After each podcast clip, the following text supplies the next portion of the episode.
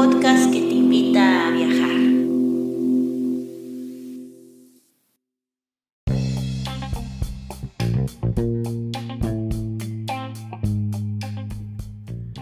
Si te gusta este podcast y vives en Noruega, no olvides hacer una donación al número VIPS 533604. Repito, 533604. Tus aportaciones ayudan mucho para continuar con este proyecto. Y si vives en otros países, puedes visitar la página de Amazon y comprar el libro Escritura Creativa, un manual práctico escrito por Guadalupe Ábalos y publicado por Norlis Publicaciones. Muchas gracias y disfruta del siguiente episodio.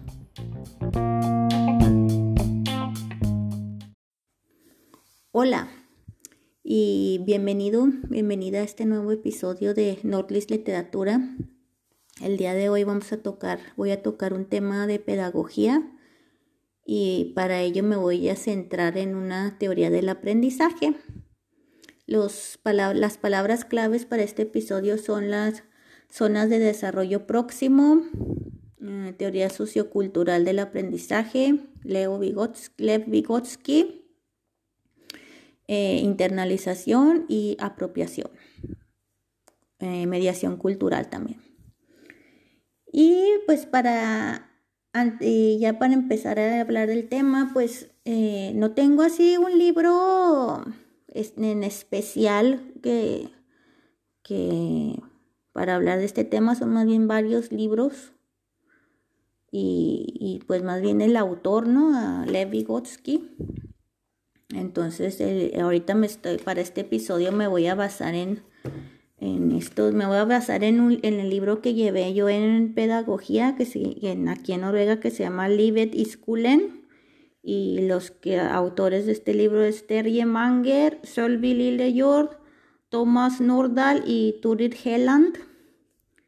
Y el libro se llama Livet y Skulen y eh, ese es un libro noruego. Pero luego también tengo otro libro en español en el que me voy a basar en este libro para este episodio y va a ser un libro que se llama Psicología Educativa y la autora se llama Anita Woolfolk y si lo quieren leer en inglés se llama Educational Psychology. Muy bueno ese libro, explica así con peritas y con manzanas. Es así, ese libro está escrito así como para nivel eh, universitario, ¿no? Entonces, por ejemplo, si, si tú tienes pues tu preparatoria, no sé, no sé, no tienes que ser acá doctor ni máster, ¿no? Le explica bastante bien. Y ese libro a mí me gustó mucho, nada más que nomás lo, lo pedí en la, en la biblioteca porque cuesta como 100 dólares y está bien. Ah, y luego también pues está bien gordotote, tiene como 700 páginas. Pero pues es calidad, no, no es así como que... No sé, no es así como que junk food, es calidad, calidad. Ah, y luego obviamente pues también el, libro de Lev Vygotsky, uno que se llama Mind in Society. Y, pues en realidad si le, si le eh, buscan, ponen al, al Vygotsky PDF PDF, pues les van a salir un montón de cosas. Pónganle ustedes ahí en Google y les va a salir muchos este, artículos académicos, maestrías. En inglés les va a estar, inclusive creo que les va a salir en uno de sus libros porque pues lo escribió hace muchos años. Entonces, bueno, son esos tres, esos tres libros en, en general de los que voy a hablar el día de hoy y los tres tocan a esta teoría del, aprendizaje. Entonces voy a empezar con Vygotsky porque yo siento que es así como que el one-on-one de pedagogía y, aprendizaje. Y obviamente pues hay muchos, hay muchos este, teóricos de las teorías de aprendizaje, ¿verdad? Y, pues me pienso aventar la serie, pero no quiero entrar mucho en tema porque no me quiero desviar. Pero sí va a haber una serie de pedagogía y, hoy voy a empezar con, con Lev Vygotsky y su zona del desarrollo próximo. Eh, pues eh, este Lev Vygotsky tuvo una vida muy interesante y triste al mismo tiempo, porque pues nació en 1896 en, en Rusia. Y este era psicólogo, pedagogo y crítico literario.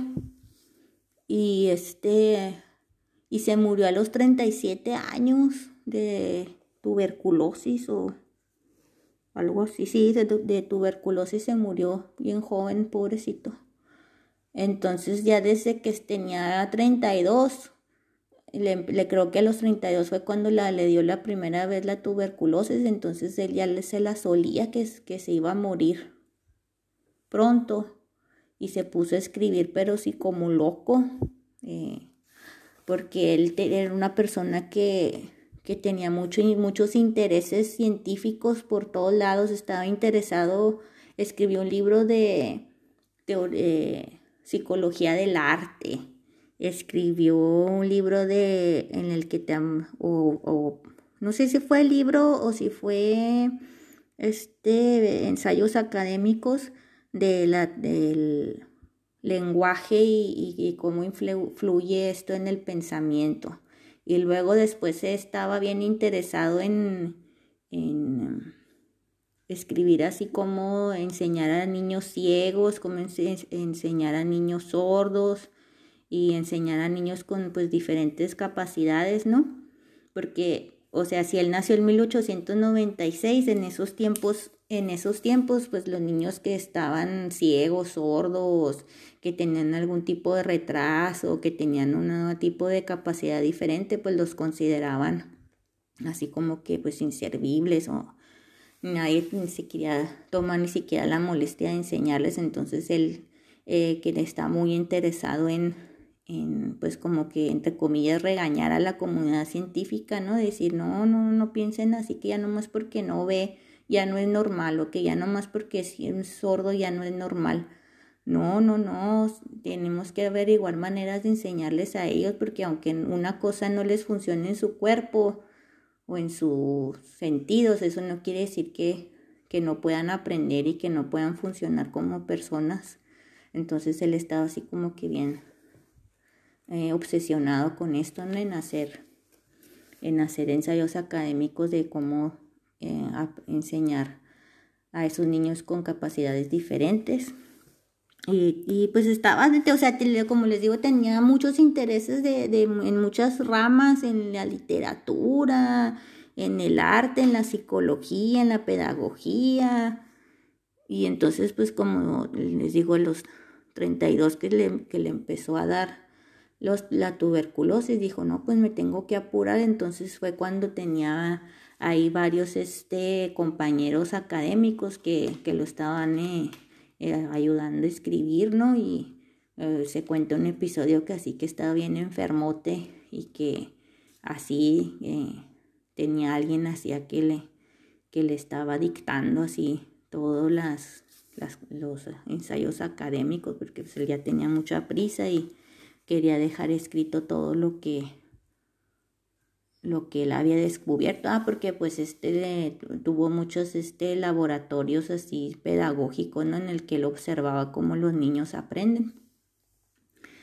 Y pues sí, pues eso fue la, la triste historia, ¿no? Pues de que se murió en 1934 eh, de 37 años de, de edad. Y luego lo que pasó con Vygotsky es que él estaba en, en un poco en desacuerdo con, ah, pues con el gobierno ruso, porque en esos tiempos eran cuando estaban los bolcheviques y Stalin y andaban ahí con sus políticas y de cómo iba a ser el nuevo hombre soviético, ¿no? Entonces, eh, ¿se acuerdan este de Pavlov? El de los perritos. ¿Cómo se llamaba su teoría?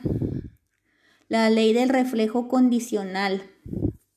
¿Se acuerdan que Pablo tenía ahí un, entrenó unos perritos y luego que cuando les traía la comida, pues los perritos así salivaban ya está, ¿no? Y luego ya llegó el momento en el que los entrenó de tal manera que ya nomás con sonar la campana, eh, ya los perritos empezaban así a emocionarse porque sabían que iba a venir comida, ¿no? O los enseñó a pensar que, que si con tocar la campanita ya, ya los perritos salivaban y estaban emocionados porque iba a venir comida. Entonces es lo que, lo que tenía este Pablo con la, esta ley. Ya fue cuando él formuló esta ley de reflejo condicional. Y pues ya saben que Pablo le dieron este mm, premios Nobel y, y este y era así como que todo un erudito en Rusia, ¿no? Era ahí un ídolo, ¿no? Todos, Mr. Pablo, uh", ¿no? Y, y, y, pues esto de la teoría del reflejo, tengo entendido que pues eso influyó un poco en, en, el, en, la, teoría de la, en la teoría del aprendizaje, ¿no? Que, que se querían ir por un lado así como que más conductivista. ¿Y, y me, a qué me refiero con conductivista? O sea, me refiero a, enseñar como por a gritos y a sombrerazos, en resumidas cuentas, ¿no? O sea, como que decir, es como la típica, ¿no? De aquí te vas a quedar aprendiéndote las tablas y si no te aprendes la tabla del 7, no vas a salir a jugar. Entonces es como que una manera que de, pues que estaba muy vigente en esos tiempos, ¿no? La forma de aprender así como que enseñar en, no en forma de violencia, sino que, ¿cómo lo podría explicar?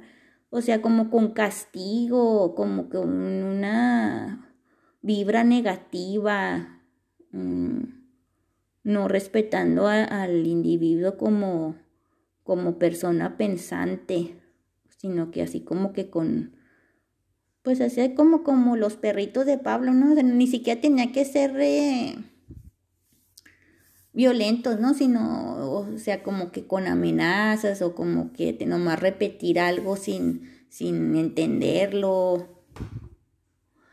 Y, pues en algunos casos sí es, sí es una manera válida de aprendizaje, ¿no? Pero lo que, lo que, lo que Vygotsky quiso decir es de que no es la única forma de aprender y no es siempre la más correcta.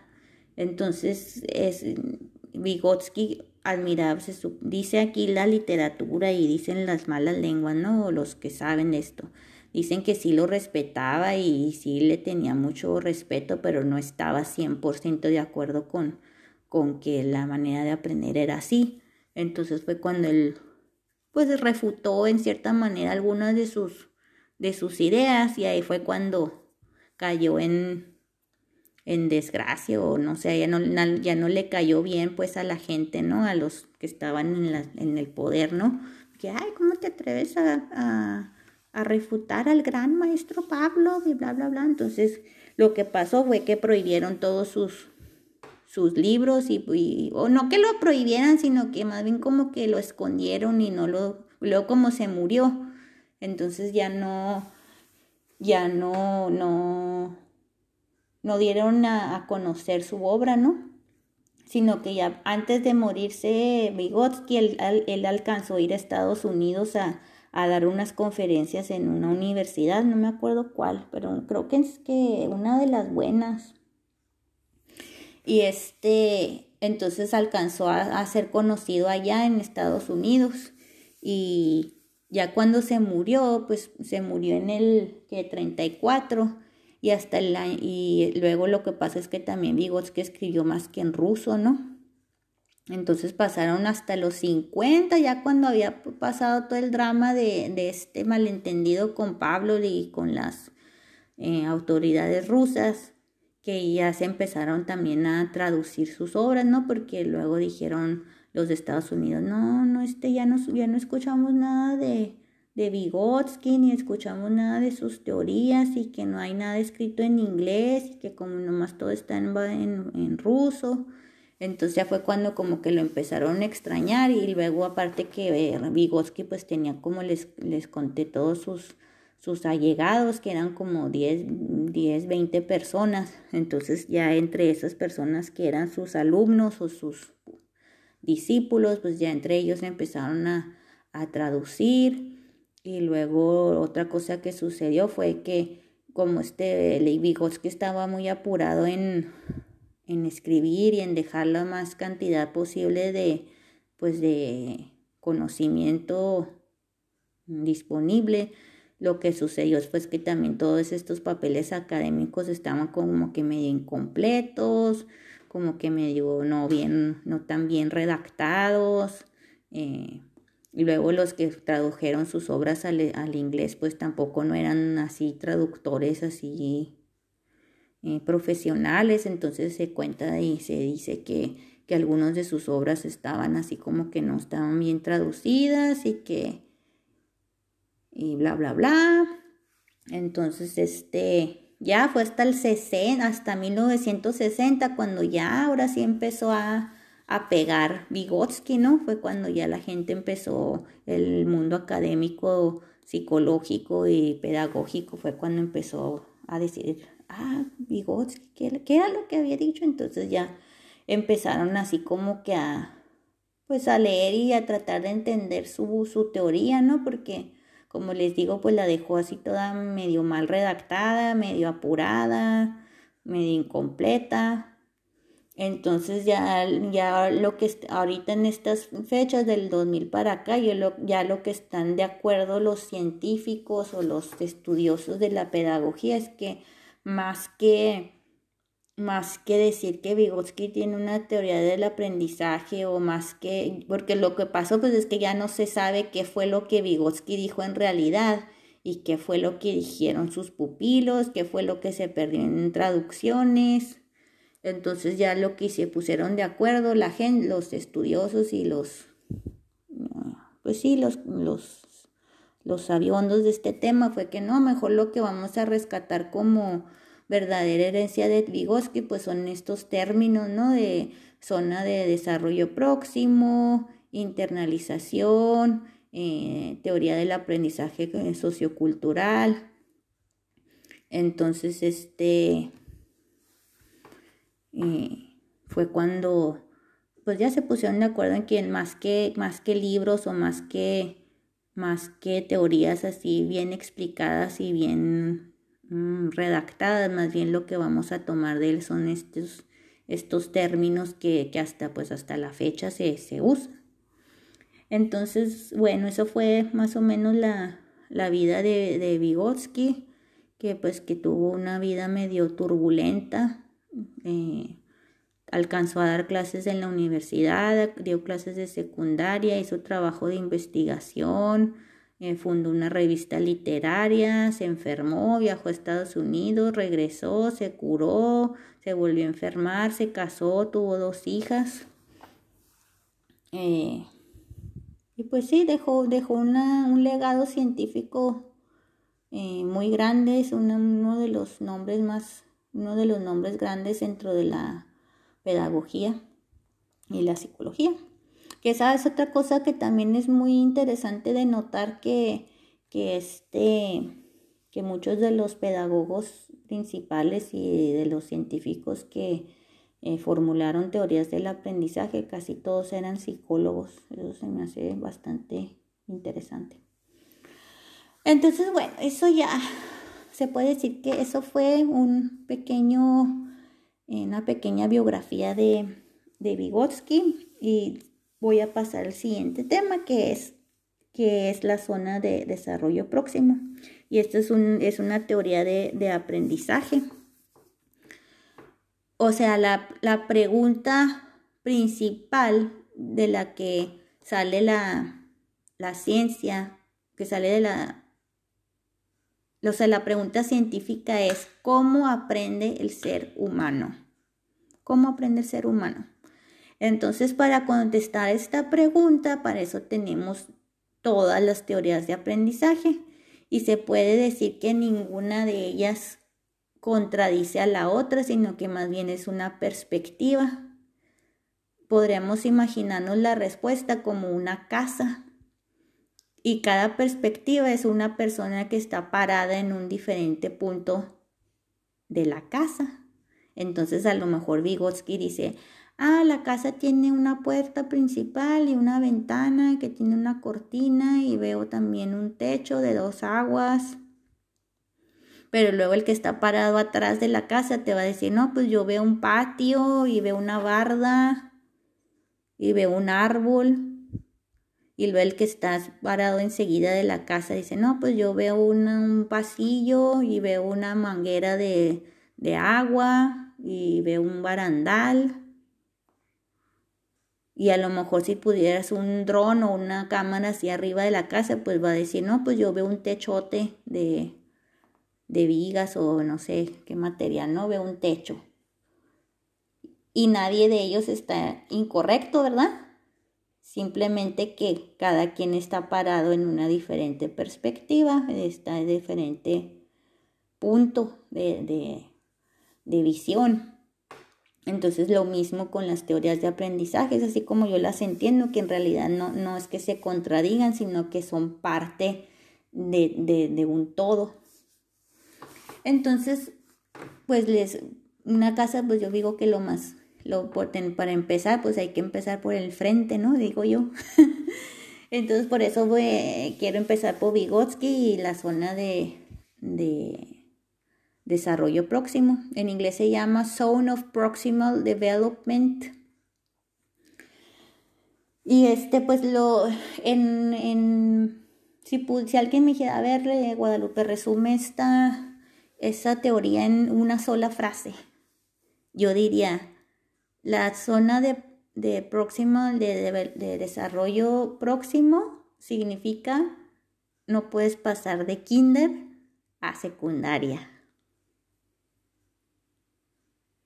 No puedes pasar de kinder a secundaria. ¿A qué me refiero? Que, que tú como persona no, no, no te vas a desarrollar así en wow, en un, en un pasote así. O sea, no puedes bajar, no puedes pesar 140 kilos y al otro día ya, ya pesar 68. O, o, o, sea, no, o sea, no se puede avanzar en, en, pasos grandes, se tiene que avanzar de poquito en poquito. Y eso es, de, eso es en, resumidas cuentas como yo entiendo la, la zona de desarrollo próximo. Y, otra cosa que, que Vygotsky tenía mucha crítica era de que en sus tiempos de él, los maestros y, los, y las personas que enseñaban se enfocaban mucho en lo que el, el alumno o el niño o el adolescente le faltaba o no tenía. Es como decir, yo de mamá, ay, pues yo quisiera que mis hijos este, ya limpiaran sus cuartos, que ya se hicieran de comer algo. Pero no, si no, si no, si no están, por ejemplo, si no están acostumbrados a, levantar su plato cuando terminen de comer y ponerlo en el zinc en las lavavajillas, ¿cómo vas a esperar a que laven todos los trastes o cómo vas a esperar a que hagan algo mucho más grande cuando no hacen algo chiquito?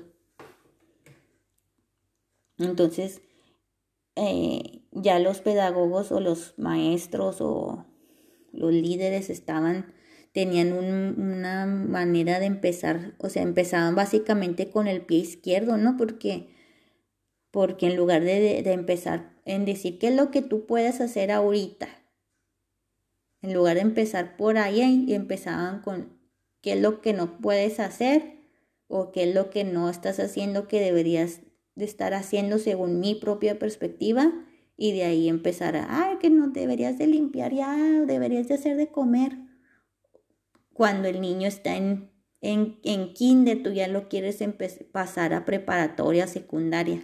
No, no se puede, te, tienes que graduar de kinder y pasar a primero de primaria. Si me entienden con esta metáfora. Entonces la, la zona de desarrollo próximo se trata de que tú tienes que tomar lo que el niño sabe y, irte a siguiente al siguiente nivel que está muy cercano a lo que el niño ya sabe. Y, otra cosa de la manera que, que Vygotsky eh, explica esta zona de desarrollo próximo es que dice el niño aprende en, en, en comunidad, aprende en, en, ¿cómo se dice? Fellowship, en... Hoy se me fue la palabra. o sea, en compañía con otros, con un adulto. Primero, lo que, lo que, estuvo, lo que observó Vygotsky dijo, primero va, va, a aprender viendo a otros cómo hacen la tarea o cómo hacen eh, la labor, el ejercicio. Luego, siguiente paso, el adulto le va a mostrar al niño paso a paso cómo se hace. Luego el niño lo va a hacer solo con la guianza. El tercer paso es que el niño lo va a hacer solo con la guianza del adulto. Cuarto paso, el niño lo va a hacer solo. Quinto paso, el niño ya lo va a hacer sin pensar siquiera, es lo que se le llama la interna, internalización. O sea que ya nomás va, él va a saber cómo y sin preguntar, sin tardar, sin tardarse mucho tiempo. Ay, está lloviendo mucho aquí. Ahí, ahí les va a tocar. Espero que no se queden dormidos aquí con mi voz y con la lluvia. eh, eh, que estaba, aquí el cuarto era que el niño ya, ya lo va a tener internalizado, que es internalizado significa saber cómo, o sea, que ya lo hace sin pensar. Por ejemplo, tú cuando el conocimiento de cómo caminar, entonces tú ya lo tienes internalizado porque no es como que le dices, cerebro, levanta el pie derecho, pero primero flexiona la rodilla y luego mueve tu cadera ligeramente hacia arriba y después hacia adelante en un movimiento circular, ¿verdad que no? Simplemente lo haces. Entonces esa es el, la cuarta en la que ya el niño internaliza ese, ese conocimiento. Y número cinco, también se podría decir ya llega un momento también en el que ciertas, eh, ciertas actividades o ciertos ejercicios ya inclusive hay algo que se llama adaptación en el que ya el niño expresa su creatividad por ejemplo eh, usar un lápiz de principio no lo sabe usar muy bien pero lo, ya cuando llega al, al punto de adaptación usa ese lápiz para expresar sus propias ideas hacer un dibujo eh, escribir algo, rayar algo, por ejemplo, inclusive si, si agarra el, lápiz para rayar la pared, o sea, es, algo que ya hizo una adaptación y que dijo, tengo ganas de rayar ahí y lo rayó.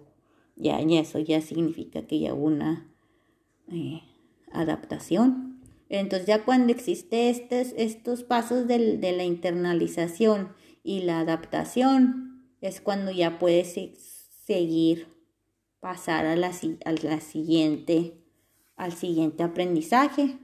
Por ejemplo, si era usar un lápiz y ya sabe dibujar o rayar, pues entonces ahora sigue las letras, ¿no? Y de las letras sigue que, no, pues escribir en bonito las, las letras con la letra pegada o, la letra bien legible. Y luego después de la letra legible, pues sigue que escribir tus propios pensamientos. Y luego de allí, ¿qué sigue? No, pues ahora tienes que escribir el resumen de un libro. Y así, o sea, o, sea se puede decir que el, que el conocimiento es así como que exponencial o va en, en pasos de una escalera, ¿no? Va subiendo de poquito en poquito, en poquito, en poquito, en poquito. Entonces, esta, esta me, herramienta de Levi Gotskin eh, ayuda mucho a los, a los pedagogos y a los maestros y también puede ayudar a los padres para establecer, usar esta zona de desarrollo próximo como una reglita, es como para saber qué es lo que puedes esperar de tu hijo, qué es lo que puedes esperar de tu alumno, inclusive qué puedes esperar de ti mismo, ¿no? A veces si uno dice, no, pues que quisiera bajar 10 kilos, no, no vas a bajar 10 kilos de un día a otro ni de una semana a otra, o sea, vas a primero tienes que bajar dos. Entonces esa zona de, desarrollo próximo te va a ir diciendo qué tanto esperar, qué tanto eh, tener como de expectativa, ¿no? De, de tanto para ti como para los demás. Y, es algo que pues es una herramienta muy útil para los, los pedagogos, ¿no? los, los educadores. Y pues básicamente esa fue la, la teoría de, del desarrollo próximo y, y también eso es parte eh, de la teoría sociocultural, ¿no? De que el, de que el se puede decir que todo es conocimiento, ¿no? Y, todo es aprendizaje, ¿no? Se aprende cuando otra cosa que, que Vygotsky dijo por medio de esa teoría sociocultural era que el niño aprende en todos lados, no, no aprende solamente en la escuela, aprende en su casa, aprende en la hora del recreo con sus compañeritos, aprende con su familia extendida, aprende en la sociedad, entonces todo, en realidad, todo, todo es aprendizaje y, y, no nomás este, los maestros son los que, que enseñan, sino que también obviamente la familia, la sociedad en la que vive y todas estas cosas influyen en el, en el aprendizaje y, en, la, en la formación de, de, todos como seres humanos, ¿no? Y todos somos como que un producto de todos estos factores, ¿no? De sociedad, escuela, ambiente, eh, familia, amigos. Y pues es muy, muy interesante esto de, de Vygotsky. Y ya no quiero hablar más de esto para ya no salirme más de tema y, y pues les recomiendo que, que lean a, a Vygotsky si están interesados en este tema de la de las teorías de aprendizaje. Pues este pues ya les di al principio del episodio los libros que en los que me basé y y busquen pues ahí en Google Le Vygotsky y, va a salir muchas cosas y espero que les sirva. Próximos episodios voy a hablar de otras teorías de, de aprendizaje y, y pues este le, podcast o este episodio lo, lo quise tratar este tema pues como una especie de de ayuda ahora en tiempos de corona, que a lo mejor mucha gente se tiene que quedar con sus hijos y, y tener homeschool y pues a mí me ha servido mucho esto para, obviamente en mi trabajo como maestra, pero yo he aplicado este tema también en, en otras áreas de mi vida como la maternidad y Ah, y luego la, ya la última observación fue de que me acuerdo que yo cuando estaba estudiando pedagogía y yo veía estas, eh, estas teorías de aprendizaje, yo decía, no, pero pues si esto no, no, no tiene ninguna contradicción con, con la Biblia, o sea, pues si Dios también usa, o sea, como que yo decía como que Vygotsky no, no se le ocurrió esto el solo como que, por ejemplo, me, acuerdo, me acordé mucho cuando estaba estudiando eso que, que dice que, que, el reino de los cielos es como un grano de mostaza.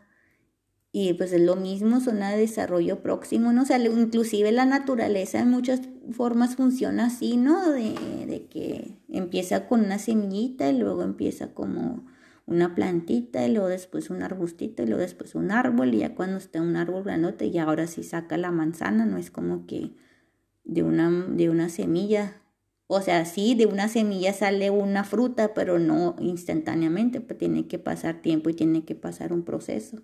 Entonces, eh, siento que, que, esta teoría de, de, Vygotsky se ve reflejada en muchas eh, áreas teológicas, ¿no? De, o, cosas de la del cristianismo y, de la Biblia, ¿no? Que, que si hay un aprendizaje de, de poquito en poquito y pasando a la siguiente zona y a la siguiente zona. Y pues eso era todo lo que les quería platicar el día de hoy. Ahora parece que me salió un episodio un poquito corto, pero ¿qué tiene? Así que pues muchas gracias por haberme escuchado la teoría de Vygotsky y nos vemos el próximo lunes, la próxima semana con un nuevo capítulo con otras teorías de aprendizaje. Tengo mucho, mucho que platicar en este podcast y eso me hace muy feliz. Así que pues muchas gracias por escucharme y les recuerdo que por favor, eh, si tienen algunos comentarios, déjenmelos ahí en la cuenta de Instagram. No, arroba Nordlist Publicaciones o si no también pueden ir a mi cuenta personal eh, arroba Guadalupe guion bajo Avalos. Y ahí platíquenme si les gusta el, el podcast, si están de acuerdo, que no están de acuerdo. Pónganme sus, sus corazoncitos, me van a hacer muy feliz. No, se crean, no, no me voy a morir si no tengo, pero me gusta mucho cuando hay gente me, me contacta y me dicen, ay, estoy escuchando el podcast, está bien padre, así. Así que pues muchas gracias y nos vemos el próximo episodio. Hasta la vista.